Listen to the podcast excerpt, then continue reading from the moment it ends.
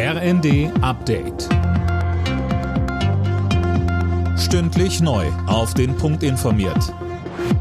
Ich bin Dirk Jostes. Guten Tag. Immer mehr Menschen in Deutschland sind durch Fake News im Internet verunsichert. Das zeigt eine Studie der Bertelsmann Stiftung. 81 Prozent der Befragten finden, dass Desinformationen ein Risiko für Demokratie und Zusammenhalt sind.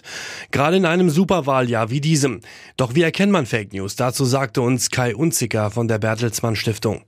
Ich kann mir anschauen, wenn ich im Internet eine Information, eine Nachricht finde, stimmt denn eigentlich die URL, die Adresse der Internetseite oder sieht die ein bisschen komisch aus? Hat die Seite ein Impressum? Finde ich die Nachricht, die ich verdächtig finde, nur bei einem Medium oder finde ich die vielleicht auch bei zwei, drei anderen, denen ich auch vertraue?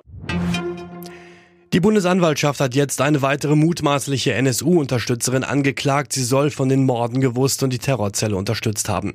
Mehr von Daniel Bornberg. Es handelt sich um die Ehefrau des bereits verurteilten NSU-Unterstützers André Ehe. Sie soll unter anderem Beate Zschäpe ihre Krankenkassenkarte überlassen haben, damit die trotz des Lebens im Untergrund zum Arzt gehen konnte. Der Tatverdacht gegen Susanne E. bestand schon länger. Er hat sich nun durch neue Erkenntnisse erhärtet, heißt es von der Bundesanwaltschaft.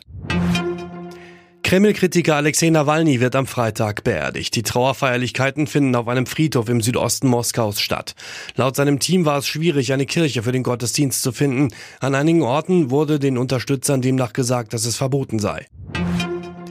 Im Einsatz gegen die Houthi-Miliz im Roten Meer hat die Fregatte Hessen erstmals einen Angriff abgewehrt. Wie die Bundeswehr bei X mitteilte, wurden zwei Drohnen abgeschossen.